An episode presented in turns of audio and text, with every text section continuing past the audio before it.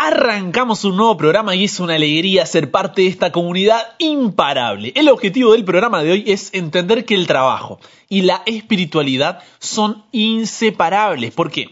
Porque el cristianismo no es una prenda que nos podemos poner o quitar cuando cambiamos de humor o pasamos por diferentes etapas de la vida, sino que el cristianismo crea un nuevo ser que se manifiesta en todas las dimensiones de la vida, incluyendo el trabajo, incluyendo la universidad. Así que quédate hasta el final, Dios tiene un mensaje para tu vida.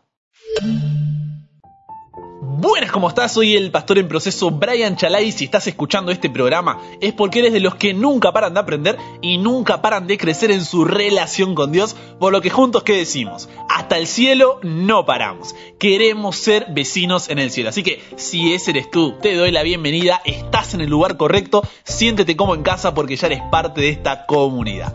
Así que sin más, te invito a hacer una oración para darle la bienvenida a nuestro invitado de honor. Padre, te damos gracias por la alegría de poder encontrarnos contigo, por la alegría de poder conocerte más, poder amarte más y cada día estar juntos buscándote. Ahora que vamos a abrir tu palabra, queremos pedir tu dirección, pedir que tu Espíritu Santo nos ayude a comprender, nos ayude a poder procesar, a poder aplicar todo lo que veamos y muchas veces nos va a llamar al cambio, serán cambios que tomarán un proceso, pero cambios al fin, que estemos dispuestos a poder seguir tu voluntad porque entendemos que esta es buena, agradable y perfecta. Quédate con nosotros, bendice cada hogar, cada familia que representamos. En el nombre de Jesús oramos. Amén. Así que hermanos míos amados, estad firmes y constantes, creciendo en la obra del Señor siempre sabiendo que vuestro trabajo en el Señor no es en vano, sabiendo que vuestro trabajo en el Señor no es en vano, no es en vano.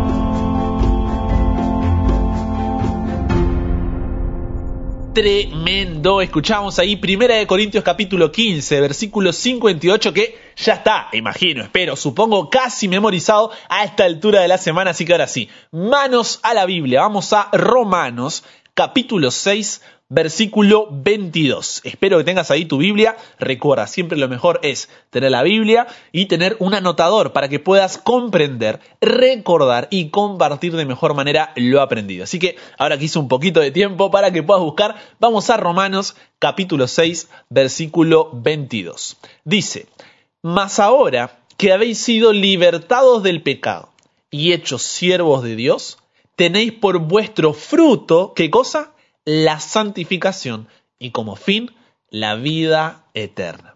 Pregunta, ¿alguna vez escuchaste hablar de la rueda de la vida? ¿Qué es esto? Mira, la rueda de la vida es una herramienta que se utiliza mucho en el coaching personal y nos permite tener en gráfica los aspectos importantes de nuestra vida, así como la satisfacción y el equilibrio que tenemos en ellos. Entonces, es como una, es difícil por ahí mostrarlo e, en un audio, pero es como una rueda, por eso se llama la rueda de la vida, pero que está dividida como si fuera una pizza en varias partes, donde está la porción del crecimiento personal, de los negocios y los estudios, la familia, la salud, los amigos, recreación, amor, la ayuda a la comunidad, finanzas y también está la porción de lo espiritual. Y esto, aunque parece una buena idea para poder tener ahí vistas todas las partes de tu vida y ver si estás o no estás satisfecho, cuánto estás satisfecho y buscar un equilibrio entre todas esas áreas de tu vida, déjame decirte que es una trampa. Una trampa, Brian, ¿por qué?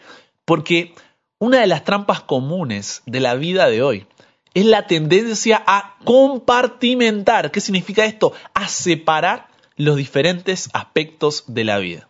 Entonces, así como en un supermercado tienes el área de verduras, de bebidas, por otro lado la de granos, artículos de limpieza, las galletas, golosinas, panadería y demás, nosotros hacemos lo mismo y tenemos, por un lado, la vida laboral, por otro, la vida familiar, la vida de ocio, la vida espiritual.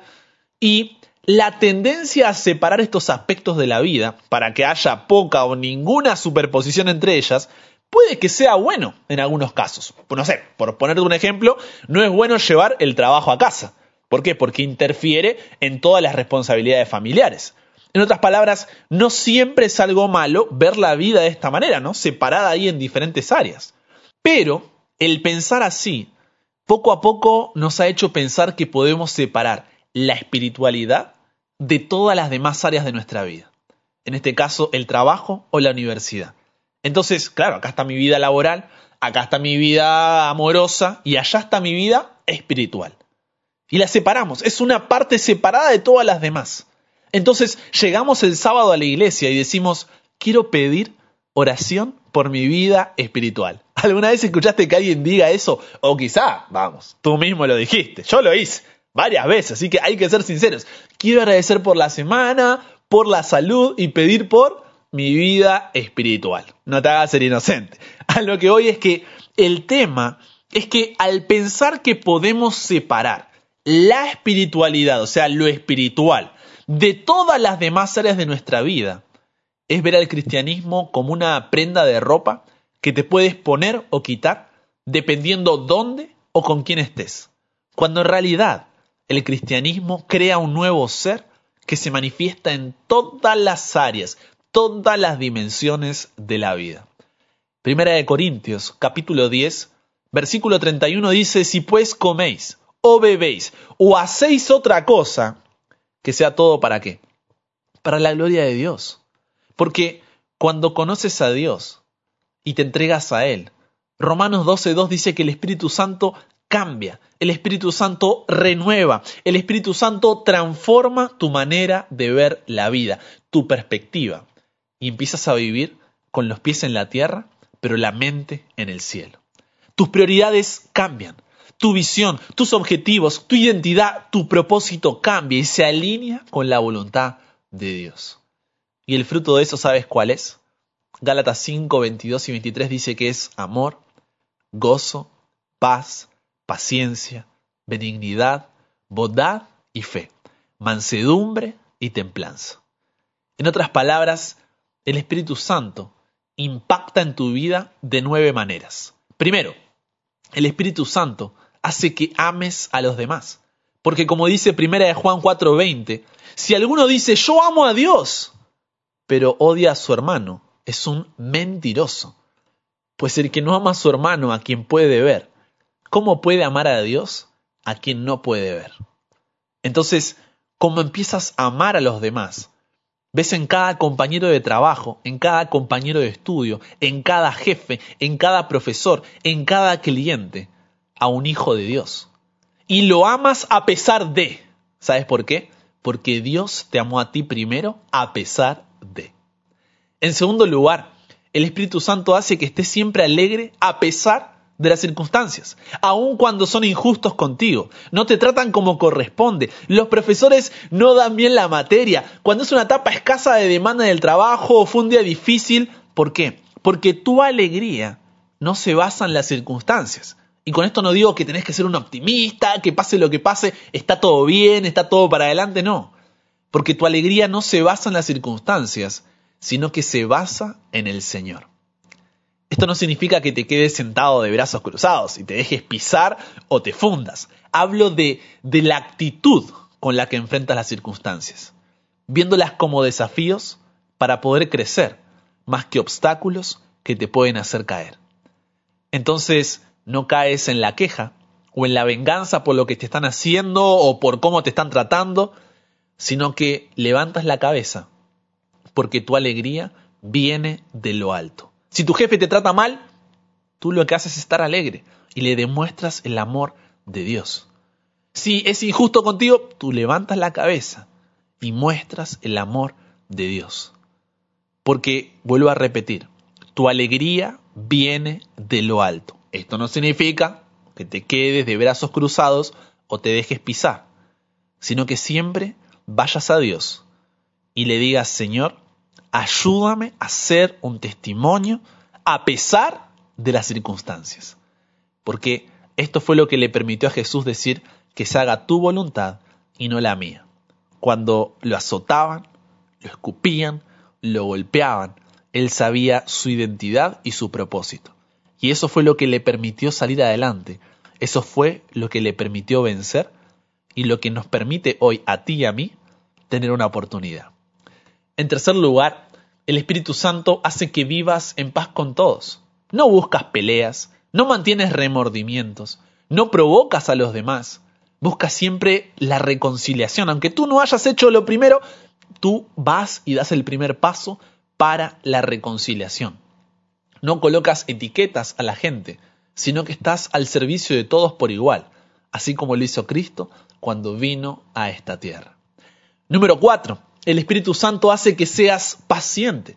¿Cuántas veces pensaste, vamos a ser sinceros, podemos ser sinceros? ¿Seguro? Hey, ¿puedo ser sincero? Bien. Entonces, ¿cuántas veces pensaste en decirle cada cosa a tu jefe o a tu compañero de trabajo, de estudio, que las palabras que se te cruzaban en, la cabeza ni siquiera podríamos mencionarlas en este programa. Vamos, ¿cuántas veces te desesperaste y enojaste con un compañero cuando hacías un trabajo práctico grupal? O con el nuevo que ingresó y tuviste que repetirle mil veces lo mismo. ¿Cuántas veces te enojaste con un cliente, un compañero, un profe, un jefe y pensaste en tirar todo por la borda? Varias, ¿cierto? Pero ahora como miras a Jesús y la paciencia que Él te tiene a pesar de tus errores, de tus caídas, de las veces que soltaste su mano, y ves que Él sigue buscándote y golpeando a la puerta de tu corazón, entonces lo que haces es reflejar esa paciencia hacia los demás. Quinto, el Espíritu Santo hace que seas amable. Una persona amable es una persona que se comporta con agrado, con educación, con afecto hacia los demás. Y la amabilidad no es un gran acto de amabilidad, sino que la amabilidad se ve en los detalles. Es dar esa milla extra en el trabajo, aunque se terminó tu horario para poder ayudar a tu compañero que está en problemas. Es sonreír a los demás.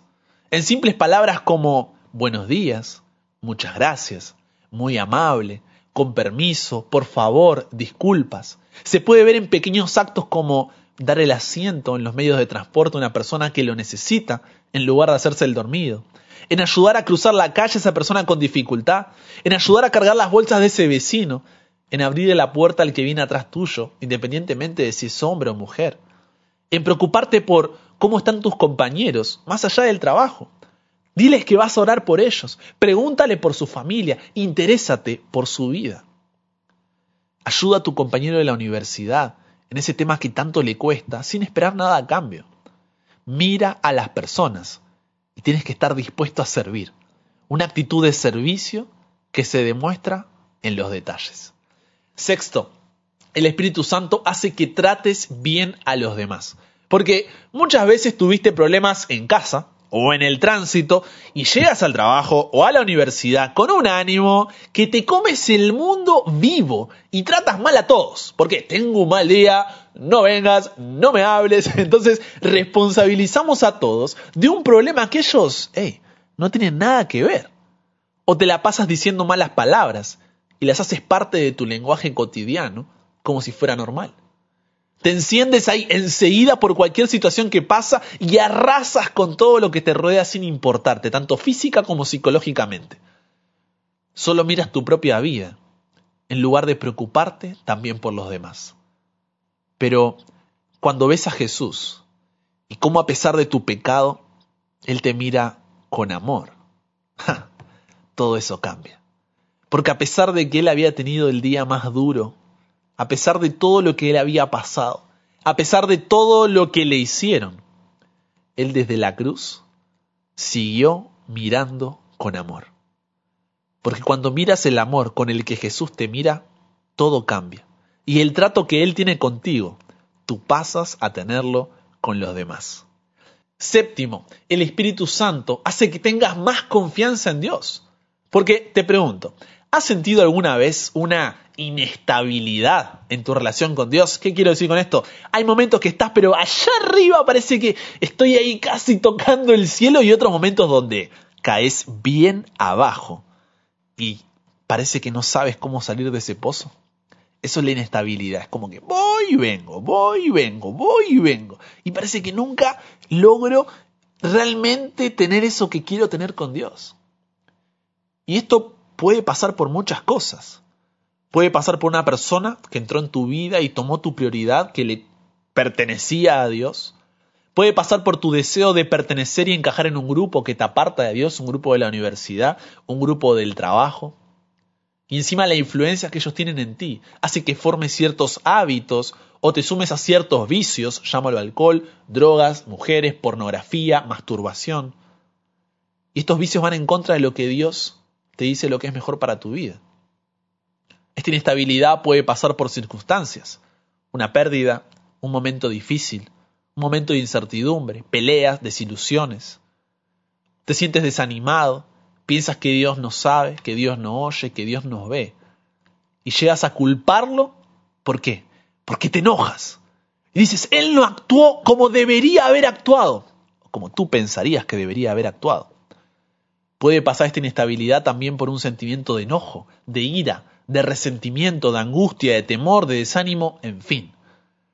Y todo eso parece que te aplasta, que te pisa y cada vez estás más sumergido por esa persona, situación, vicio, hábito, sentimiento, circunstancia, llámalo como quieras.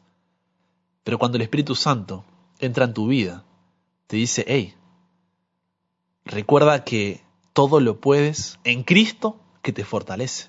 Hey, deja de cargar con eso que puedes dejar en las manos de Dios. Deja de luchar esas batallas que Dios tiene que pelear por ti. ¿Por qué? Porque dice, si Dios es con nosotros, ¿quién contra nosotros? Porque somos más que vencedores en Cristo Jesús, pero no, seguimos cargando con cosas que no debemos cargar, seguimos peleando batallas que no debemos pelear y después decimos, ay, pero estoy cansado, yo no sé si Dios me escucha. Y claro, ¿cómo no te va a escuchar? Si te dice, hey, dame esa carga y tú, no, no, yo puedo solo. Te dice, hey, déjame luchar, no, no, yo puedo solo. Y encima después, cuando estás cansado, estás en el desánimo o algo salió mal, le, echas la culpa a él. Pero el Espíritu Santo te dice, hey, no te angusties, no te preocupes. Lleva todas esas cargas a Dios. Deja que Él luche contigo. Te dice, hey, cuando pienses en desistir, recuerda que Él insistió por ti. Te dice, no importa cuán lejos te hayas ido, cuán bajo hayas caído, Dios te sigue esperando con los brazos abiertos. Te dice, tu fe no es una fe ciega, es una fe que se basa en evidencias. ¿Por qué? Porque aunque no lo entiendes, aunque no puedes ver más allá, confías en aquel que te hizo la promesa entonces el Espíritu Santo renueva esa confianza. ¿Por qué? Porque avanzas confiando en aquel que te creó. Porque avanzas sabiendo que Dios está al control. Entonces no te conformas, sino que dejas que Él cambie tu perspectiva y te das cuenta así que la voluntad de Dios es buena, agradable y perfecta. Octavo, el Espíritu Santo hace que seas humilde. No estás buscando mostrarte, sino que cuando la gente vea tus obras, tenga que glorificar a quién? Al Padre que está en los cielos. Siempre estás con la disposición de aprender. Dejas de lado tu orgullo, tu ego, tu soberbia, y en lugar de eso reconoces tus habilidades, tus cualidades y capacidades, y las aprovechas para obrar en bien de los demás, sin esperar ningún tipo de aplauso.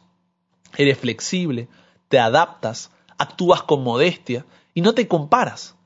No te crees más que nadie, no te crees menos que nadie.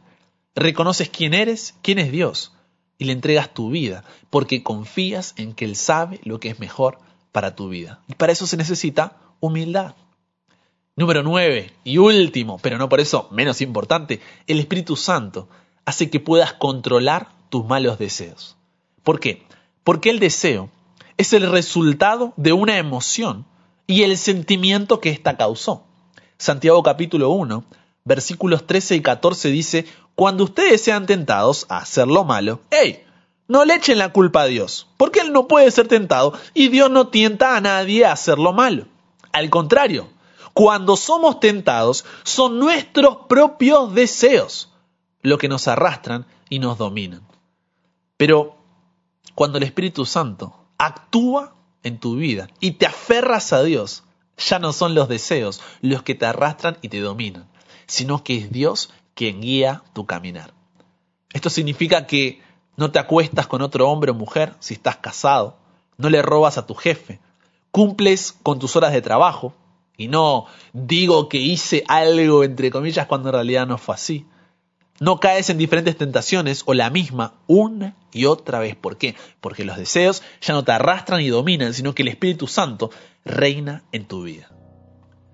Entonces, todo ese impacto, cuando digo que el Espíritu Santo hace qué, no estoy diciendo que te obliga, o que como ahora conoces a Jesús tienes que hacerlo aunque no lo sientas porque se te exige, se te manda y se te ordena, porque, hey, eso sería falso, sería ser hipócrita, sería ser careta.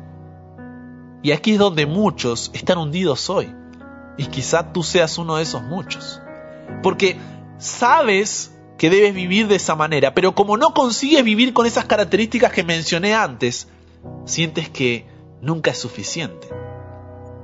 Lo intentas porque se supone que debes hacerlo, pero fallas una y otra vez y te frustras, te sientes indigno, te sientes insuficiente. Y esto tiene dos finales, de los cuales ninguno es feliz. Primero, te vas de la iglesia porque no quieres aparentar más y prefieres tirar la toalla y conformarte con lo que este mundo te ofrece. O segundo, Eres una piedra de tropiezo para que alguien más se vaya de la iglesia, porque vio tu hipocresía y eso no le mostró a Jesús. ¿Y todo por qué? Por pensar que es algo que tú tenías que hacer, que tú tenías que lograr, que tú tenías que conseguir. Cuando préstame tus oídos para lo que te voy a decir ahora. En realidad, tu vida cambia no por tus propios esfuerzos y mejores intenciones, sino como una consecuencia natural de la presencia de Dios en tu vida. Gálatas 5 no dice que el amor, el gozo, la paz, la paciencia, la benignidad, la bondad, la fe, ¿cuál le falta? La mansedumbre y la templanza son lo que debes hacer para que el Espíritu Santo entre en tu vida. No, no dice eso. No dice tienes que tener todo esto y el Espíritu Santo entra en tu vida. No, dice que son un fruto porque pasas tiempo en la presencia de Dios y Él cambia tu vida. ¿Se entiende? No debes hacer eso para que Dios entre en tu vida, sino que es una consecuencia de por qué Él está en tu vida. Entonces, no debes cambiar para ir a Jesús, porque nunca podrás hacerlo. Lo que sí debes hacer es ir a Jesús para que sea Él quien te cambie la semilla no da fruto porque la obligaron o si no, no, ya no vas a hacer más semilla, si no eres un árbol fuerte y robusto. No, no, no la obligaron a ninguna semilla a crecer. La semilla da fruto, ¿por qué? Porque es algo natural, es una consecuencia de haberla sembrado, de haberla regado. Y lo mismo pasa contigo. Romanos 6:22 dice, mas ahora que habéis sido libertados del pecado y hechos siervos de Dios. Punto. ¿Qué hay ahí? Esa es la razón. Esa es la razón por la cual se produce el cambio, la cruz. La liberación del pecado por el sacrificio de Cristo, su amor por ti, el hecho de que haya estado dispuesto a dejarlo todo solamente por ti. Eso hace que como resultado, cuando entiendas ese valor, cuando lo aprecies, cuando veas todo lo que Dios entregó por amor a ti, cuánto Él te ama, como resultado natural, tendrás como fruto la santificación, el cambio, y como fin la vida eterna, termina diciendo. Por lo que, si no estás disfrutando tu vida cristiana, si vives en angustia, en miedo, en incertidumbre, en duda, enojo, frustración, apariencias, es porque todavía no entendiste el amor de Dios por ti. Porque cuando entiendes el amor de un Dios, que a pesar de que tú y yo somos los que nos fuimos de casa, Él es un Padre que viene, golpea la puerta de tu corazón y te dice, ¿puedo pasar a comer para que nos reconciliemos? Y cuando tú dejas entrar a tu Padre, a tu vida, su amor ahora vive en ti y tú amas mucho porque fuiste amado mucho, mucho, mucho. Solo ahí dejaremos de compartimentar, de separar nuestra vida en diferentes áreas como vimos al principio en la rueda de la vida, limitando nuestra vida espiritual a un día, a una hora, a un lugar o incluso a un aspecto de nuestra vida. Y entenderemos que el trabajo, la universidad y la espiritualidad, o sea, y nuestra relación con Dios, son inseparables. Porque el cristianismo no es una prenda que te puedes poner o quitar cuando cambias de humor o pasas por diferentes etapas de la vida.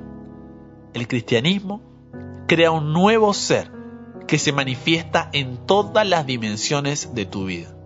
En tu crecimiento personal, en tu trabajo, tus estudios, tu familia, tu salud, amigos, tus momentos de recreación, tu relación amorosa, tu servicio a la comunidad, tus finanzas, en todo. Tu relación con Dios se ve en todo. ¿Por qué? Porque Dios está en tu vida. Entonces pregúntate, ¿el cambio en mi vida está siendo una exigencia a la que tengo que responder? ¿O es un fruto de la presencia de Dios en mi corazón? Piensa en las diferentes áreas de tu vida, especialmente el trabajo y la universidad, y reflexiona. ¿Mi relación con Dios está impactando desde la más grande hasta la más pequeña tarea cotidiana de mi vida? ¿Qué impresión de ti crees que tienen los que te rodean? ¿Pueden ver a Jesús en ti? Si la respuesta a estas preguntas fue mayormente negativa porque vives intentando cumplir, porque no se ve a Dios en tu diario vivir y porque la impresión que dejas no permite que vean a Jesús en ti.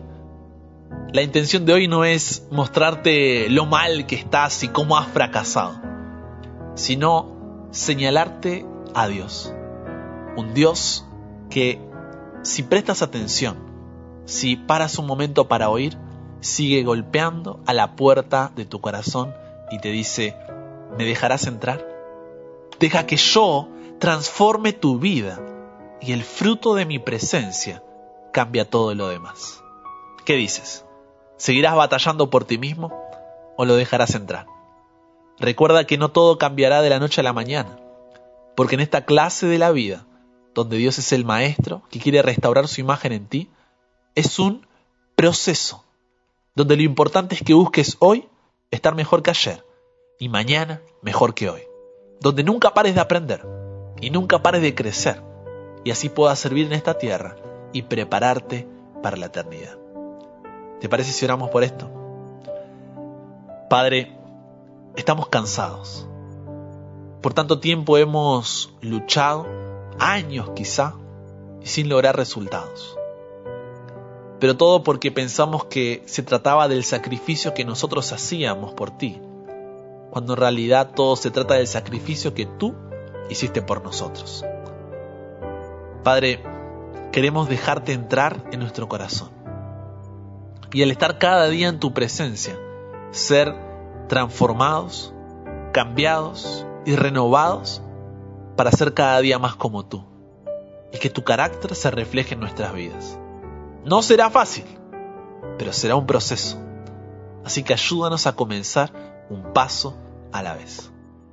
En el nombre de Jesús oramos. Amén. Y ahora sí llegamos a nuestro espacio de comunidad donde oramos los unos por los otros. ¿Por qué? Porque somos una familia. En esta familia nadie ora solo, nadie ora sola. Y el día de hoy tengo notición. Mira, nos escribe Miguel Velasco diciendo así. Hola Brian, bendiciones mi hermano, ¿cómo estás? ¿Cómo está el equipo? ¿Cómo está la familia? Espero que bien. Soy Miguel de El Calafate. No sé si se acuerdan, pero como comunidad habíamos estado orando por Miguel. Y él ahora nos cuenta esta segunda parte de la historia. Mira, dice, bueno, hoy voy a contarles el poder de la oración en comunidad. ¿Se acuerdan de Facundo, el muchacho de 20 años que estaba preso y que pedimos como comunidad para que pueda hacer el estudio bíblico? Bueno, dice Miguel, les comento. Facundo recibió el estudio bíblico y ahora él y tres internos más lo están realizando se sumaron con él Mario, Walter y Javier. Los cuatro en total están estudiando la Biblia para conocer más a Jesús. Dios es todopoderoso y va orando enormemente. Y no solo eso, Ahora el papá de Facundo, una persona escéptica que me manifestó que no creía en Dios, la otra vez le acerqué los estudios que son para Facundo y entre charla va y charla viene me dijo que también tiene interés en estudiar la Biblia. Así que hoy pido oración para que siga obrando Dios en Facundo, Walter, Javier y Mario, que están en la alcaldía del Calafate, y a su vez para que obre el señor Oscar Saeta, para que tome la decisión de hacer el estudio bíblico. Así que quiero agradecer a Dios por su gran obra en esas personas y pedirle a Dios que me ayude a seguir siendo fiel. Así que, tremendo. Yo iba a hacer un comentario, pero cuando leo esto uno dice, wow, ¿no? Como uno simplemente tiene que ser un instrumento y Dios puede hacer cosas que ni nos imaginamos. Puede hacer cosas que, pero ni pensamos. Así que alabado sea el nombre de Dios, como decimos siempre, y Miguel, ánimo, éxitos y recuerda, Dios siempre es fiel. Y cuando tú eres fiel, Él puede hacer muchas más cosas todavía en tu vida porque sabe que confías en Él y Él está el control de todo. Así que que Dios te siga usando, que su Espíritu Santo te siga guiando y vamos a estar orando por ellos para que puedan ser de bendición y puedan tomarse de la mano de Jesús. Así que gracias por compartir y también tenemos el mensaje de Irene Mendoza que dice buenas noches, pido oración por Jaime Francisco Molina. Él está hospitalizado por problemas en la próstata y vejigas. Por favor, oremos por él. Claro que sí, Irene. Jaime estará en nuestras oraciones. Hoy oramos entonces por Oscar Saeta, Facundo, Walter, Javier y Mario, y también por Jaime, el padre de Irene. Mañana, sí, mañana oramos por ti. Y también, como siempre, me gusta cerrar, me gusta cerrar ahí con un testimonio de cómo cuando tú compartes, Dios puede utilizarte. El testimonio de hoy dice así. Yo cuando leí casi se me cae una lágrima, pero dice, hola amigo, ¿cómo estás? Soy Rocío. Quería contarte y agradecerte que fuiste parte y me ayudaste como a otras personas a aprender de Dios, a saber que podemos contar con Él y que somos muy valiosos. Te cuento que el sábado pasado me bauticé, entregué mi vida a Jesús y estoy muy feliz. Al principio con todo lo que estaba pasando no sabía si llegaría el día, pero Dios conoce mi corazón y supo que ya no podía más, dice. Estoy muy contenta de pertenecer a esta familia y muchas gracias por ayudarnos tanto. Te cuento que en casa ya somos tres escuchando el programa y estoy feliz porque mi mamá también te escucha. Sos de mucha ayuda, gracias a Dios por ponerte en nuestros caminos y en el de tantas otras personas. Dios te bendiga grandemente, saludos a la familia y bueno, si Dios quiere nos conoceremos en nuestro hogar al lado de nuestro Señor Jesucristo. ¡Qué lindo, Rocío! Amén por eso, claro que sí. Como siempre digo, no es solo una frase, vamos a ser vecinos en el cielo. Espero que cuando lleguemos ahí no se hagan lo locos y me inviten a comer algo, vamos a pasar un tiempo ahí, podamos charlar, reírnos un poco, pero qué lindo. Qué lindo, Rocío, que hayas tomado la decisión, escúchame, ¿eh? más importante de tu vida y no hay nada que nos haga más felices que la hayas compartido con nosotros. Hay gozo en el cielo y hay gozo en la comunidad por tu decisión. Así que ánimo, esto recién empieza, va a haber mucho por delante, pero si Dios es con nosotros, ¿quién contra nosotros? Con eso dicho, gracias a todos los que comparten. Hacen posible que corazones como el de Rocío puedan entregarse a Jesús, puedan ser cambiados por la eternidad. Así que seguimos para adelante, ¿por qué? Porque hasta el cielo no paramos. Con eso dicho, hagamos una oración y cerremos con el programa de hoy. Querido Dios, gracias, gracias y gracias por la oportunidad de poder orar, de poder tener este momento tan importante como el estudio de la palabra, donde ahora podemos conversar contigo, podemos fortalecernos como familia y poder estar unidos en oración. Es por eso que hoy estamos agradeciendo por la vida de Miguel, porque Él está haciendo de bendición en corazones como el de Facundo, el de Walter, Javier, Mario, Oscar, que puedas bendecir a cada uno de esos corazones y seguir utilizándolo para que ellos puedan aferrarse a ti, puedan tomar decisiones de salvación por ti y puedan creer en tu inmenso amor. Pedirte por Jaime, que puedas estar con él, está con problemas de próstata y de vejiga, que puedas acompañarlo y agradecerte por personas como Rocío, tan importantes, Señor del reino de los cielos, y que han tomado una decisión que impactará por la eternidad en su vida. Que ella pueda aferrarse a ti y que sin importar qué circunstancia, sentimiento, obstáculo se cruce en su vida, ella pueda confiar de que es más que vencedora contigo. Así que Dios nos ponemos en tus manos, te agradezco por el equipo que hace esto posible, que ponen de su tiempo y de su esfuerzo para hacer esto una realidad y porque nos permite juntos seguir aprendiendo y creciendo. Yo esto lo pido y lo agradezco sin merecerlo. En el nombre de Jesús oramos. Amén.